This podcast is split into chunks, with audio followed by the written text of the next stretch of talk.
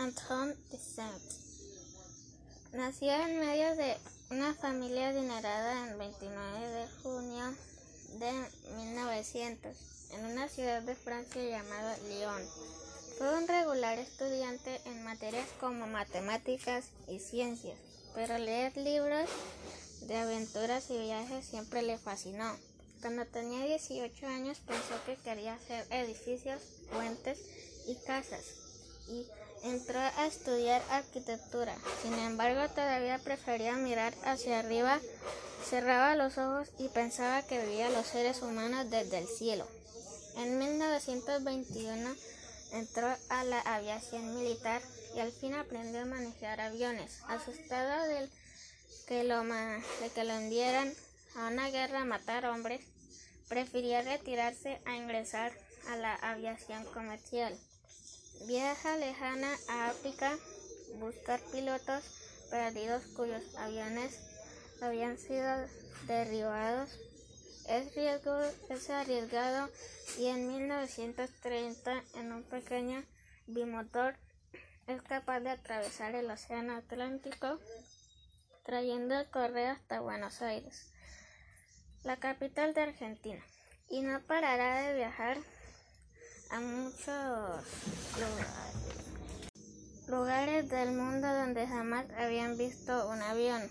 Al tiempo que quiere dar a conocer lo que ve y siente, entonces comienza a escribir Correo del Sur, 1928, y Vuelo de 1931, con obras de esta época de felicidad, pero Anton por el hecho de estar en el cielo mayor parte del tiempo, no descuida lo que le pasa en la tierra y no le agradaba lo que ve abajo. Los seres humanos hacen cosas que no les gustan. Han perdido el alma de niños y ahora solo le interesa hacer dinero, entonces se pone bravo y triste.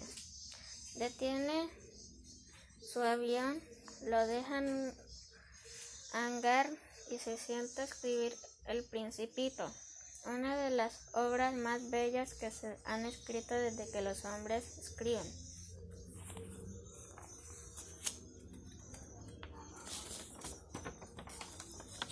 Frente a una ventana donde ve niños jugando, piensa Contaré la historia de un niño príncipe, un principito que vive en un planeta lejano y que un día sale y recorre los asteroides cercanos hasta llegar a la Tierra. Aterrizando en África, mi principito lamentará que los adultos pierdan el niño que llevan dentro. Antón vuela y vuela, pero ahora en el avión de la imaginación. Termina de escribir y lo lleva donde un editor que es que hace los libros que otros escriben. Y el editor le dice, no me gusta, tiene muchos pensamientos. Saint Exupéry frunce el, el ceño, pero dice nada y va donde otro editor y otro y otro y todos le decían lo mismo. Entonces rompe un marranito donde tiene sus ahorros y él mismo paga su libro y se lo regala a su amigo Leon Wert.